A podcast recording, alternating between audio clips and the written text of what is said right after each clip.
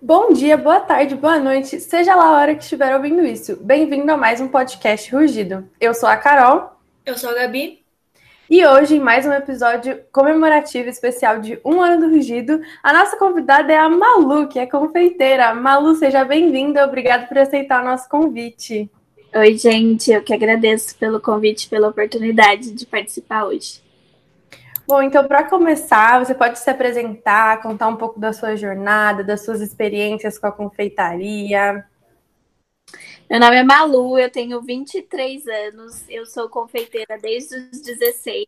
Estou à frente da Malu Brigadeiros e Cia, um ateliê de confeitaria em Tabaté. Comecei vendendo brigadeiro a um real na porta da faculdade em que minha mãe dava aula. No primeiro dia eu levei uma caixa de brigadeiro, eu vendi tudo. No segundo dia eu levei duas caixas, eu vendi tudo. No terceiro dia eu levei três caixas e vendi tudo. E na semana seguinte eu tava levando oito caixas de brigadeiro por dia e vendendo as oito caixas por dia. Foi assim que eu construí a minha independência. Eu paguei minha viagem de formatura. Eu entrei na faculdade, eu fui morar sozinha e eu fui conquistando os meus sonhos através da confeitaria. Caraca, né? uma caixa virou oito. Não, uma caixa é, tinha 24 brigadeiros. Então eu comecei vendendo 24 reais por dia, né? Aí você imagina, 8 vezes 24, eu nem sei mais quanto que é isso. Ah, nem eu. o que mais te levou a seguir a, profe a profissão na confeitaria? Você, desde o começo, você queria essa profissão? Queria seguir essa área? Ou você queria fazer alguma outra coisa? Não, eu queria ser estilista. Meu sonho era ter uma marca de roupa. E eu ainda vou ter, com certeza.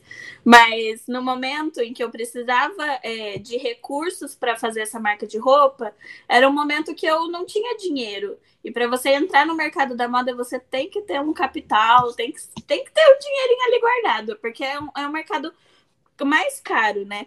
E eu tava com alguns problemas. No caso, eu tinha comprado um ingresso de um show no cartão de crédito da minha mãe. Só que eu não prestei atenção que não era 200 reais, eram 200 dólares. A sorte era que o dólar não era 5 reais na época, né? Mas eu tive que pagar a fatura do cartão e daí para isso a minha mãe falou: "Ah, vai vender brigadeiro". E o que, que eu falei? Vou vender brigadeiro. E daí era uma coisa que eu sempre fazia aqui nas festinhas de família em casa, era sempre eu e meus primos fazendo chocolate, que a minha avó me ensinou. E aí eu fui começar a vender. E no final deu super certo. Eu não pretendia continuar nessa área, mas estou aqui há seis anos, amo a confeitaria, me encontrei nessa área, gosto muito de trabalhar com isso, mas também não, não excluí a possibilidade da marca de roupa. Quem sabe mais para frente. É tipo aquele tudo acontece por um motivo, né? Você não, nem imaginava entrar nessa área e agora tá dando super certo. Exatamente. É, a minha mãe disse que eu tenho dom, porque eu sempre tive facilidade de aprender receita, assim, principalmente doce. Salgado já não é muito comigo, mas principalmente doce, eu sempre tive muita facilidade de fazer, de bater o olho na receita, saber o modo de preparo. Então eu, eu acabei, né, só fui seguindo e deu certo. Então eu fico feliz.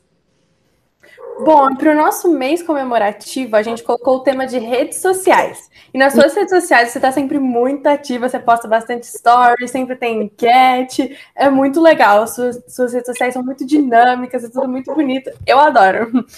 E eu queria saber como que você faz para manter uma frequência de posts e ao mesmo tempo cuidar da marca, fazer os docinhos. Como você consegue conciliar tudo isso?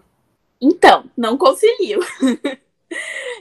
Quando eu notei que as minhas redes sociais estavam ficando defasadas, porque eu estava focando muito na produção, foi quando eu é, decidi delegar essa função. Então, eu fechei uma parceria com uma amiga minha que trabalha com rede social e a gente elabora junto a, a criação do conteúdo. Então, assim, eu produzo as fotos, ela fala para eu fazer os rios, como faz, ela vai me dando as dicas, me orientando nesse sentido, e eu aqui na cozinha reproduzo o que ela me fala mando o conteúdo para ela, ela edita, faz as artes bonitinho e ela posta. Eu amo design, é uma coisa que eu adoraria trabalhar com, mas no momento a produção exigia muito de mim e eu não conseguia dar conta de tudo, então eu acabei delegando isso. Mas os stories ficam 100% por minha conta ainda, então é uma coisa que eu tenho mais facilidade de lidar no dia a dia, porque eu também gosto de mostrar os bastidores, compras, processo de criação de um novo doce, como funciona o delivery, encomenda, essas coisas eu consigo lidar, mas o feed mesmo, quem cuida para mim é uma amiga que trabalha comigo com isso, com as redes sociais. Bom, né, rede social sempre se depara com gente meio sem noção, né? É... Muitos trabalhos, principalmente artesanais, têm o seu preço de seu valor muito desvalorizado, né? Uhum. E você já se deparou com gente assim que queria pagar mais barato, que desmerecia seu trabalho, tipo, não vou pagar isso, não vale, tipo, pondo preço no seu trabalho. E a gente queria saber como você lida com isso e o que você diria para as outras pessoas que estão começando, como lidar com esse tipo de situação? Então, no começo era um pouco mais difícil é, para mim, para eu lidar com isso, porque eu era muito imatura e eu não sabia é, responder a esse tipo de coisa. Mas com a prática, você vai desenvolvendo o jogo de cintura para lidar. Eu lembro a primeira vez que eu nem atendia pelo telefone, ligaram na minha casa e perguntaram quanto era o centro do brigadeiro. E na época era 50 reais. Aí eu falei, 50 reais. Aí a mulher falou, tá muito caro, viu? E desligou na minha cara. Se ela soubesse hoje que o centro do meu brigadeiro é 150 reais, eu duvido que ela pagaria. Mas é aquela coisa. É, o trabalho artesanal, ele é realmente mais elevado. A gente aqui na nossa confeitaria, a gente trabalha com os melhores chocolates, os melhores produtos, leite condensado. Por quê? Porque no começo eu não trabalhava com o melhor, mas eu trabalhava com o que eu podia. E à medida que eu fui trabalhando e evoluindo nesse quesito, a qualidade do meu doce melhorou. Eu tive mais condições de cobrar um pouco mais caro pelo produto que eu estava oferecendo. Não é todo mundo aqui na minha região que trabalha com o, a qualidade que eu trabalho e oferece o produto que eu ofereço. Então, se a pessoa quer comprar comigo é porque ela sabe que ela vai receber aquilo pelo qual ela pagou. É, a gente chama isso de agregar valor. É, quando você entrega para o seu cliente é, o valor agregado da coisa. No caso, assim, o brigadeiro. Ele não vai simplesmente comer um brigadeiro ali. Ele vai comer um brigadeiro feito pela Malu, artesanal, com a marca dela, com o, com toda a mídia que ela oferece no Instagram, o, o status que tem de receber um produto da Malu, porque uh, a gente prioriza muito isso. No caso da. A gente sempre fala. Ah, eu queria que você postasse no Instagram quando recebesse sua encomenda. E daí a pessoa tem o, aquele carinho de falar assim: olha, chegou hoje a minha encomenda da Malu Brigadeiros, entendeu? Então isso agrega valor e faz com que a pessoa queira comprar comigo. E aí, com relação ao trabalho desvalorizado, não tem o que fazer. Se a pessoa não quer pagar, ela não vai pagar. Então, assim, é, o que eu faço? Eu procuro oferecer o meu melhor, né? Atender a pessoa dentro do que eu posso, mas eu nunca vou baixar o, o valor porque a pessoa não pode pagar. Então, é uma via de mão dupla, né? E aí, para lidar com isso, é na maior educação possível, você virar para a pessoa e falar assim: olha, a gente trabalha dessa maneira, o que eu posso te oferecer no, num valor que você pode pagar é isso. Se não tá bom para você, posso te oferecer o contato de uma outra pessoa. Entendeu? Eu sempre indico colegas que trabalham com outros produtos também, quando eu não trabalho com esses. Entendi. É aquele fazer, fazer bem para fazer sempre, né? Porque quando você Exatamente. entrega um bom trabalho, por mais que às vezes alguém considere caro, se a pessoa uhum. compra e vê que é de qualidade, a chance dela comprar mais vezes é maior, né? Sim, eu tenho cliente que compra comigo desde a, de quando eu comecei e conhece o meu trabalho justamente pela evolução. Viu lá o meu brigadeiro lá em 2015 e hoje continua comprando comigo porque sabe quem faz, né? Conhece e sabe da qualidade. Então, nesse sentido, assim, eu não, não me incomodo, não. Mas eu me incomodo quando uma pessoa fala é, do nosso trabalho de pasta americana. Isso, isso me incomoda. Porque não é todo mundo que faz. O brigadeiro é até mais comum. Mas no caso, sei lá, um bichinho, assim, custa 10 reais um bichinho pequeno. E a pessoa quer 20 bichinhos para a festa dela, entendeu? E aí ela precisa entender que aquilo lá é feito à mão, pedacinho por pedacinho, que não é barato, demora. E aí, quando a pessoa quer de um dia para o outro, é complicado. Mas assim, a gente vai desenvolvendo as habilidades para lidar melhor com, com a, lidar com isso da melhor forma. E agora voltando um pouquinho falar de redes sociais. Você, pelo que você falou, você começou vendendo na porta da faculdade, né? Então, uhum. no começo, eu acredito que você não divulgava ainda nas redes, era mais ali, tipo, estando lá na faculdade e as pessoas vendo, né? Uhum. Em que momento você decidiu criar suas redes sociais e pra, como forma de divulgar o seu trabalho e como as redes vêm te ajudando a divulgar o seu trabalho? Qual o impacto você percebe com isso? É, quando eu comecei, é como você falou, eu vendia lá na porta. Só que logo que eu comecei, eu já criei o Instagram e o Facebook. E na época, o Instagram ele não era tão voltado a comércio, né? Ele era mais selfie, essas coisas, né? Que todo mundo sabe. E o Facebook era mais comercial, então a gente divulgava mais no Facebook. E foi assim que a gente foi captando os primeiros clientes para encomenda. E a partir do momento que eu vi que se eu trabalhasse com encomenda, eu conseguia atender uma quantidade maior de pedidos, aumentar o meu ticket médio, que é o valor por pedido médio, é, e é, sem precisar sair da minha casa, né? Porque eu ia todos os dias lá na faculdade, 11 horas da noite, para vender brigadeiro. E era extremamente cansativo, porque eu estudava de manhã. Então eu tinha que estar lá na escola às 7 horas da manhã no dia seguinte. Aí eu comecei a pegar encomenda. E era principalmente final de semana que eu atendia.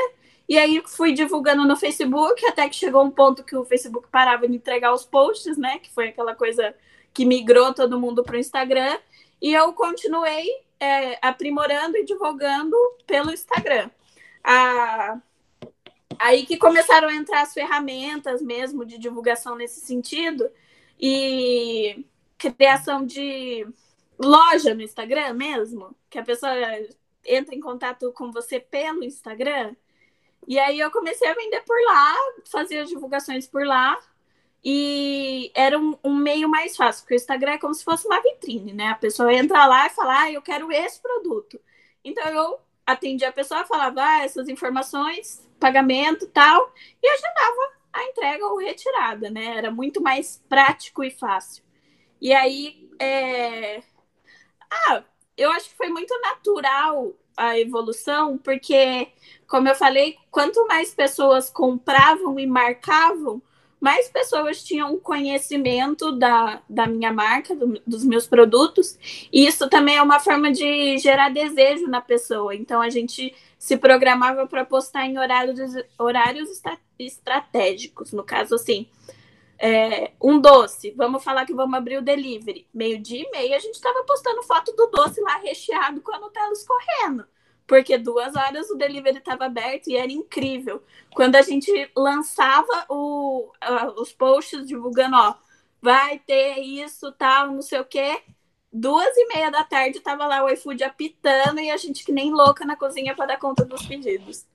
Então, assim, a gente vai usando das estratégias, que, como essa amiga que me ajuda com as redes sociais, ela falou pra gente testar.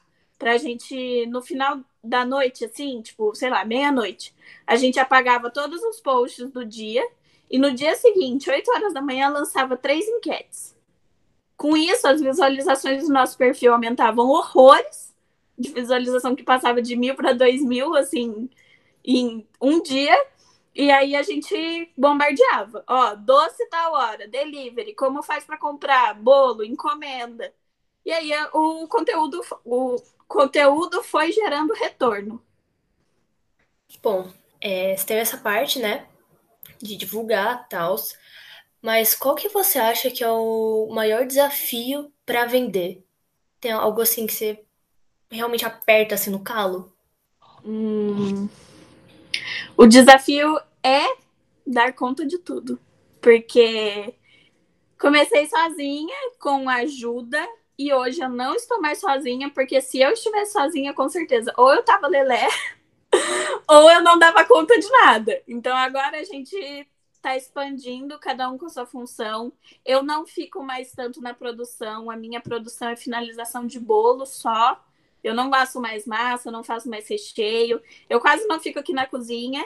Fico assim, por cima, dou uma olhada, vejo o que, que precisa e vou delegando, sabe? A minha mãe trabalha com uma parte, tenho duas, uma prima e uma amiga que trabalham aqui na produção todos os dias, e agora eu tô colocando mais uma pessoa para fazer o gerenciamento é, e atendimento ao cliente, para eu poder ficar só na parte administrativa, nas redes sociais, que é o que eu gosto mais, e também na parte de compras, que né, precisa ser eu. Mas fora isso, assim, desafio. Qual é o seu maior desafio? é todos os dias levantar e saber que o seu negócio só depende de você. Você não tem um chefe ali para te cobrar, falar, olha, tal hora você tem que estar tá trabalhando, você tem até o final do dia para me entregar tal resultado. Não é assim que funciona. É você brigando com a sua mente todos os dias, correndo atrás do que você quer alcançar, entendeu? Então, assim, tem dia, e eu agradeço por isso, que eu levanto da minha cama e não tenho vontade de fazer nada. E aí eu não faço nada, porque eu sei que depende de mim. Mas tem dia que eu levanto e eu não tenho vontade de fazer nada, mas tem coisas que só eu posso fazer. Esse é o maior desafio. É muito legal ver isso, essa evolução, que no começo você fazia tudo sozinha e agora você já tem uma equipe que te ajuda. É muito legal ver como, assim, as coisas, se você realmente se empenha, se você faz com qualidade, vai evoluindo e vai dando certo. Muito legal essa história. Obrigada.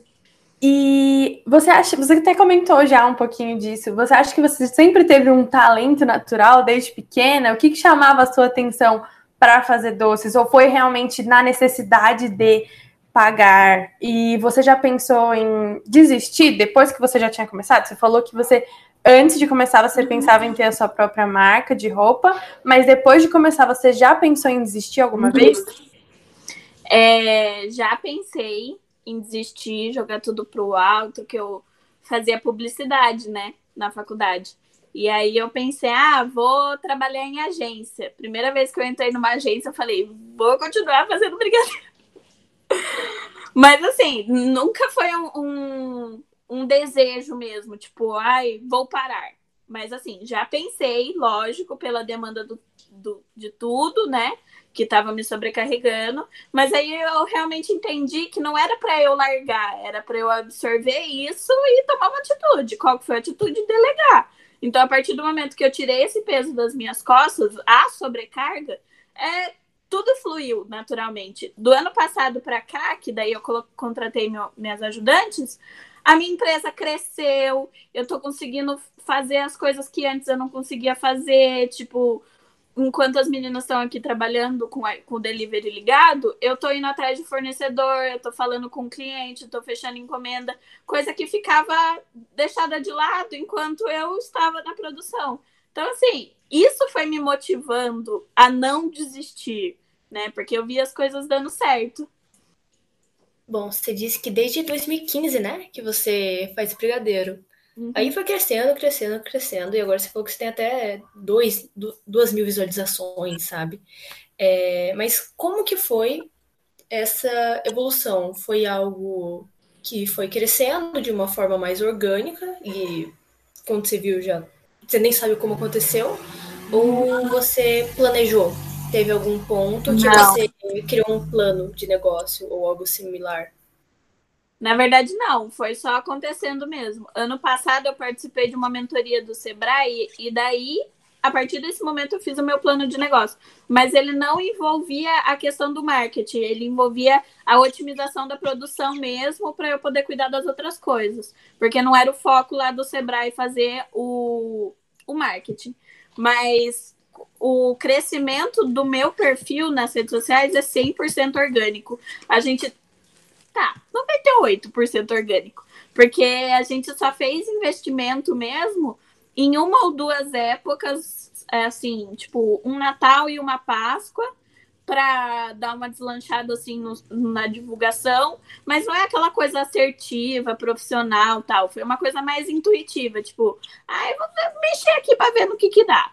E a, tive o retorno, foi bom, mas acredito que com o tempo que eu tenho disponível agora, eu possa focar mais nesse quesito, que é uma coisa que eu gosto muito também de estudar sobre tráfego pago. Agora vamos falar um pouquinho sobre esse momento de pandemia. A pandemia influenciou todo mundo, né? Eu acho, na parte do trabalho. E como está sendo para você? Como você está lidando? Quais estão sendo seus maiores desafios? Como está sendo trabalhar com confeitaria na pandemia? Você acha que pelas pessoas ficarem mais em casa e você trabalhar com delivery aumentou ou acabou diminuindo? Como foi? Como está sendo? Na verdade, antes da pandemia, eu não trabalhava com delivery, eu trabalhava só com encomenda. E quando começou mesmo, daí que eu senti a necessidade de oferecer isso. Porque as pessoas não estavam mais saindo de casa, não estavam mais é, se reunindo, grandes grupos, festas e tal. E por um lado foi bom, porque a pandemia começou bem na época que eu estava começando a divulgação de Páscoa. Então, é, como as pessoas estavam em casa, elas queriam presentear as pessoas que não estavam com elas, com ovos de Páscoa, e queriam comemorar a vida da família juntos, né? Do fato de estar todo mundo reunido, em casa, no caso. É, então, por um lado, foi bom a questão da, do delivery, das vendas, da Páscoa, e a partir disso a gente foi se adaptando. Mas uma coisa que a gente. A, a, nosso principal desafio em meio à pandemia foi lidar com fornecedor, não foi tanto de cliente, não foi de produção. Não, pra gente, não foi ruim. Foi ruim a questão de trabalhar com a sobrecarga mental, sabendo que enquanto a gente estava aqui, muitas pessoas estavam em casa, trancadas e também perdendo seus familiares. Isso foi bem difícil. Mas pra, falando da questão de negócio, para a gente não foi ruim, porque implementamos delivery, o fluxo de vendas aumentou, a gente é, encontrou alternativas que pudessem é, atender essas pessoas nesse momento. A gente criou o kit festa com mini bolo, alguns brigadeirinhos só para a pessoa comemorar em casa.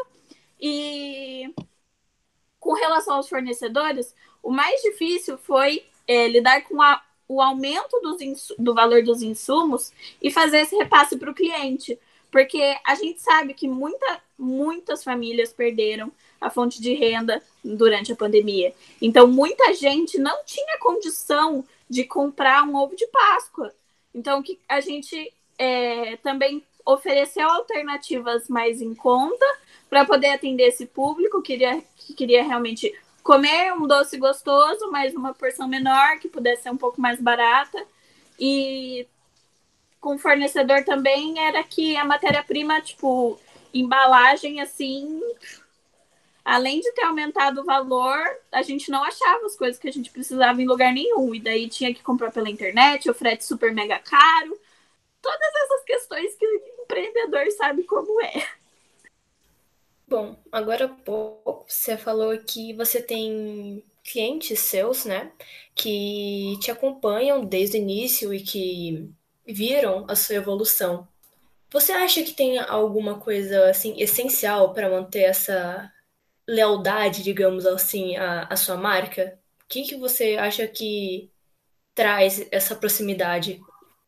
O principal com relação ao produto é o padrão de qualidade. A gente tem tudo tabelado, todos os produtos têm ficha técnica, são pesados, são feitos com a mesma receita, com o mesmo tempo de preparo, com os mesmos ingredientes. Então, tudo isso envolve o, a entrega do resultado final do produto. Isso é com relação ao produto. E aí, com relação à nossa relação com o cliente, é a gente sempre manter contato. Então, a gente trabalha com lista de e-mail e lista de contato no WhatsApp para direcionar para cada público as. É, por exemplo, Dia dos Namorados. Você vai mandar para o seu cliente que sempre compra coisas para dar para o namorado. Entendeu? Então, Natal, você vai direcionar para a pessoa que compra mais no Natal com você, na Páscoa. Você vai direcionar para a pessoa que compra ovo de Páscoa todo ano. Então, eu tenho listas de e-mail e de WhatsApp para cada época do ano e vou adicionando os clientes conforme vejo as encomendas, as coisinhas que vão entrando. Que é, também, imagina, você manda lá, ai, presentei o seu mozão. A pessoa acabou de terminar o namoro. É, sempre tem que né, dar uma fuxicada assim na, nas redes sociais para você saber se seu cliente ainda segue o mesmo padrão de consumo, essas coisas. A gente gosta bastante disso porque a gente tem a, a, data de aniversário de quase todos os nossos clientes. Então vai chegando o aniversário da pessoa, a gente já fala assim: ah, toma aqui um mimo se você fizer uma encomenda de aniversário, toma aqui um desconto se você fizer uma encomenda de aniversário. Isso é bem legal.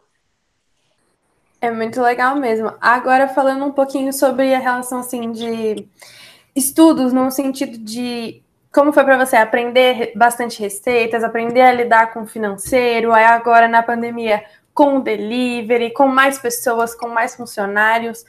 Como foi é, tudo isso para você? Você acha que é necessário que quem comece saiba lidar com tudo isso? Ou você acha que só saber cozinhar ali, fazer os doces já é o suficiente?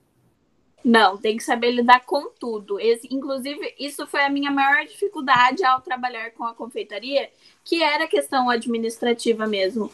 Porque ninguém falou para mim: olha, você precisa ter ficha técnica, olha, você precisa fazer fluxo de caixa, olha, você precisa saber quanto você lucra em cada doce. Ninguém falou isso para mim, para Malu de 16 anos, entendeu? A Malu só foi descobrir isso quando ela foi lá com 18 anos registrar a empresa, que ela que o contador virou para mim e falou assim: "Mas você tem fluxo de caixa?" Eu olhei para cara dele e falei: "Quê? Que que é isso?" Aí que eu fui atrás das coisas para entender como funcionava é, abertura de empresa, questão de imposto, porque eu abri a minha empresa como MEI. E MEI tem um teto de faturamento, você só pode faturar até certo valor. Se você ultrapassa esse valor, você desenquadra e você tem que pagar mais imposto. Se você não desenquadrar no tempo certo, você paga um valor estratosférico em cima dos seus rendimentos ultrapassados. Então, assim, tem que ficar super de olho nesse quesito. E o que me ajudou de verdade a lidar com isso foi ter feito a consultoria do Sebrae ano passado, que eu fui contemplada pela é, consultoria que eles fizeram gratuita, porque essa consultoria custa mais de mil reais. E aí eu ganhei um sorteio e eu participei dessa consultoria de graça. E lá eu entendi mais o funcionamento é, do administrativo e não só da produção. Então, assim, você pode até saber fazer o melhor brigadeiro do mundo, o bolo mais lindo. Mas se você não souber precificar corretamente, você vai trabalhar de graça, você vai se estressar, você tá, vai ali dedicar 25 horas do seu dia para fazer a coisa dar certo e você não vai ver o retorno financeiro, entendeu? É lógico que a gente não trabalha só pelo dinheiro, mas o dinheiro é importante. É, é importante quando você tem uma relação saudável com, com as suas finanças. Então, assim, antes, a Malu de 16, 17 anos, não separava dinheiro da Malu Brigadeiros e da Malu, né? E aí chegou lá na hora de expandir, de contratar funcionário, cadê o dinheiro no caixa? Não tinha, né? Tive que começar tudo de novo. Mas aí já, tá, já deu tudo certo, já tá tudo organizado. Ai, que bom, né? Imagina só ter que pagar né? imposto atrás de imposto atrás de imposto. Exatamente. Bom, é, cada vez mais o mercado de confeitaria ele está crescendo. Como é que é assim criar um diferencial para atrair mais consumidores e chamar a atenção nesse meio? E também é, quais são os prós e contras da confeitaria? Hum, o diferencial é trabalhar com os produtos personalizados, pelo menos para a gente é o que traz mais retorno, porque quando a gente oferece uma coisa que é feita para a pessoa, por exemplo, o brigadeiro lá escrito te amo com um elemento que a pessoa gosta, tipo um panda. Foi uma encomenda que a gente recebeu há um tempo atrás. É, isso chama a atenção da pessoa, porque não é uma coisa genérica, não é aquela coisa que você chega na Cacau Show e você compra 20 iguais, entendeu? Então, quando as pessoas procuram um artesanal, o feito à mão, personalizado, isso traz mais retorno. E aí os prós e contras. Prós, é, você tem essa liberdade, é, tanto de horário, tanto financeira, porque você não depende de um chefe, você não depende de ninguém para né, fazer as suas coisas, além de você mesmo. É, mas isso também é um contra, porque se você não for atrás, ninguém vai atrás por você. Mas entra como contra também a desvalorização. É, como eu disse, tem gente que não acha justo pagar o valor justo pelo produto personalizado. E aí falta um pouco de entendimento dessa pessoa de valorizar esse tipo de trabalho, né? Tem gente que paga, exatamente. Junta dinheiro o ano todo para fazer a festinha do filho. Tem gente que faz isso. Tem gente que vai lá fazer a festa da criança, escolhe tudo do mais barato e depois, né, fica chorando porque não deu certo. Então, é uma via de mão dupla, né? Todos os prós também têm contras.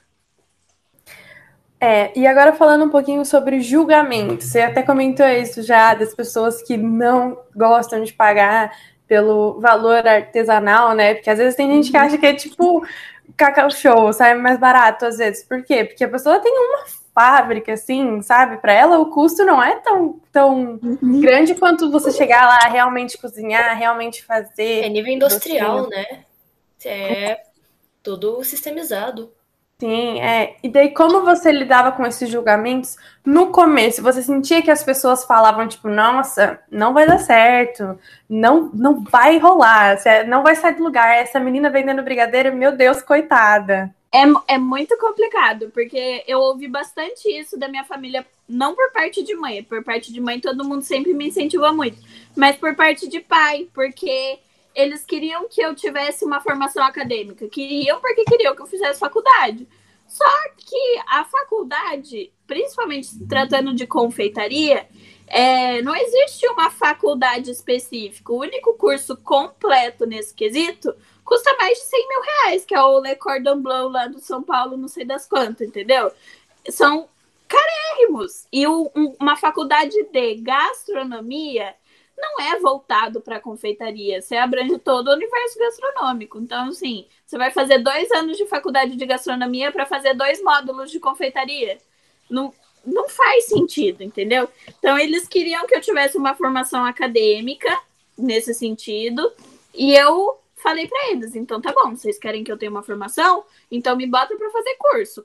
Ó, curso de chocolate, curso de bolo, curso de brigadeiro, curso de brownie, curso de tu, todos os cursos que eu fui vendo assim no Senac, na internet, que eu fui me interessando, eu falei: "Ah, paga aí que eu faço".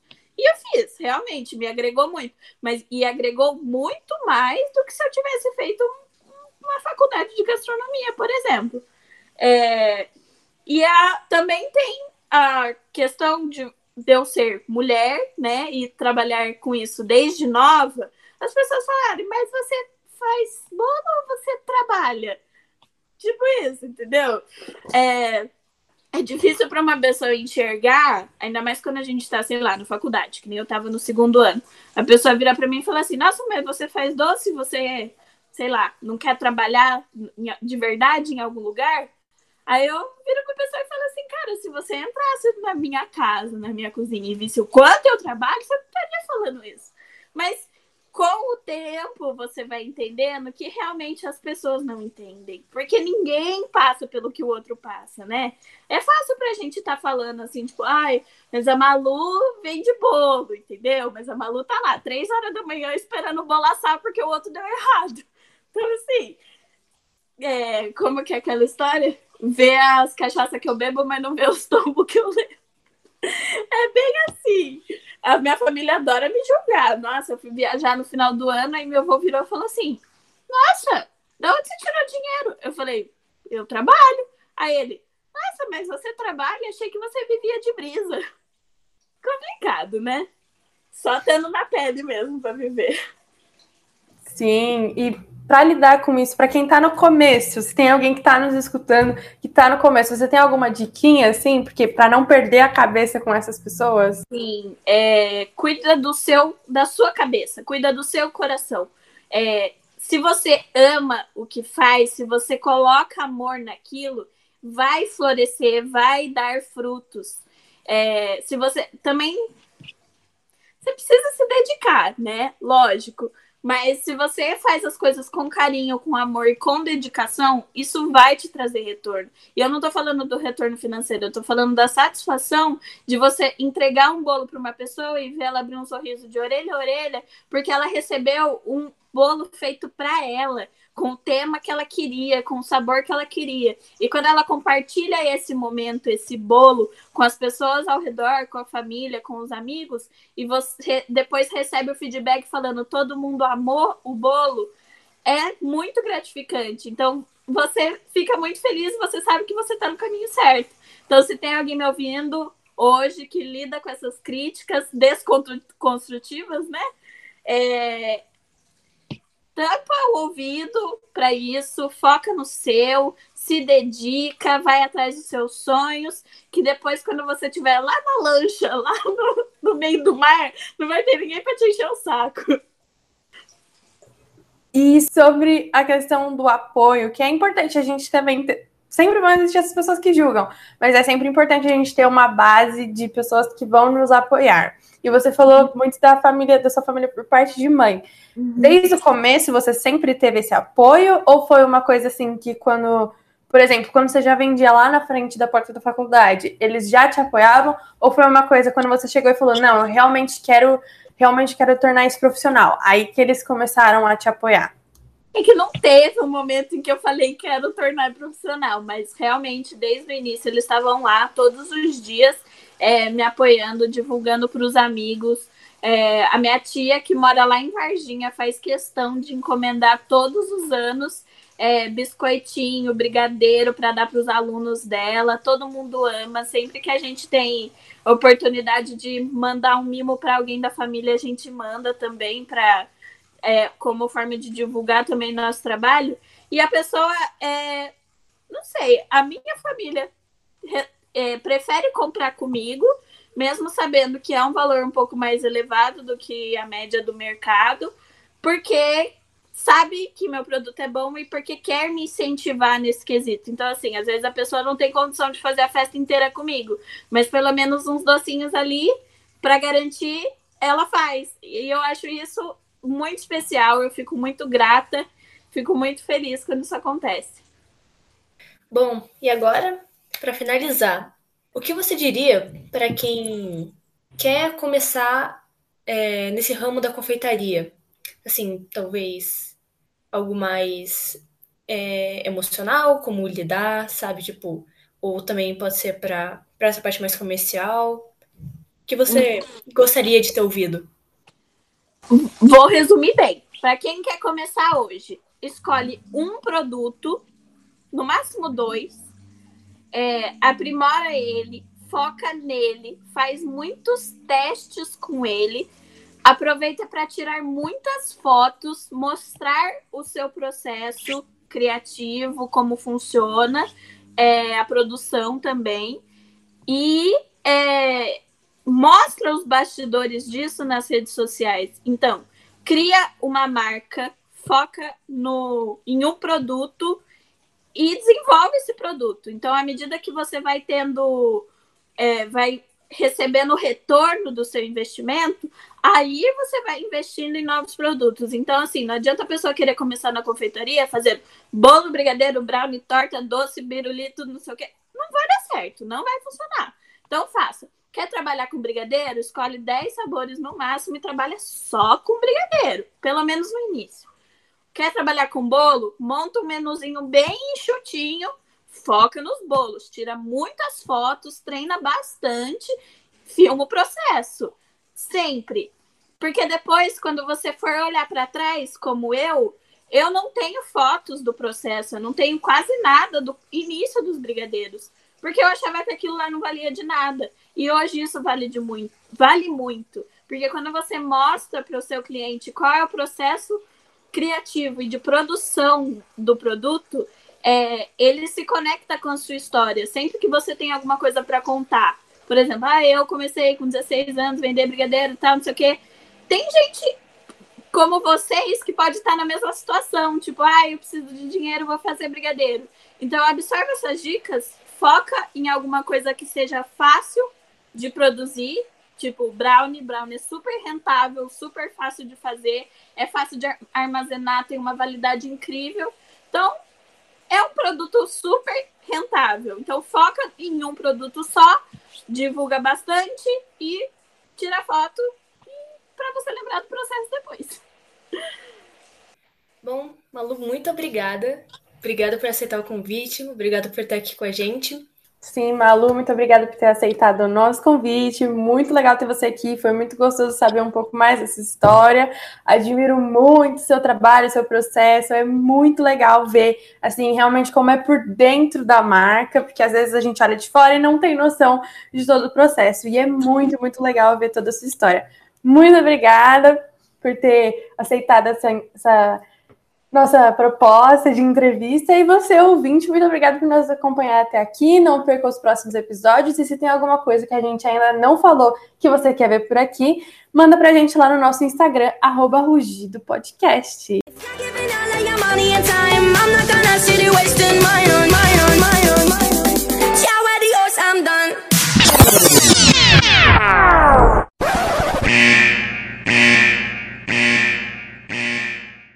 Antes de de fato finalizar esse podcast, quero lembrar vocês de uns eventos muito massa que o Anglo está proporcionando. Na semana do dia 14 de junho vai rolar o Dançanglo, em que várias academias aqui de São José dos Campos são convidadas para apresentar suas coreografias no segundo intervalo, ou seja, às 10h30. Essas coreografias vão ser transmitidas em live pelo Instagram, arroba SJC. Vai ser muito legal, então não percam. Além disso, do dia 7 a 10 de junho vão rolar algumas sessões no Zoom em que a Duke University vai contar e vai tentar tirar dúvidas sobre estudar fora, financial aid, cartas de recomendação, school profiles, esse tipo de coisa. Então, para quem quer estudar fora, muito massa. E por fim, porém não menos importante, fiquem ligados porque no feriado de Corpus Christi vai acontecer a Cian, que é a simulação da ONU do ângulo. Vai ser muito legal, um evento incrível, então não deixem de se inscrever.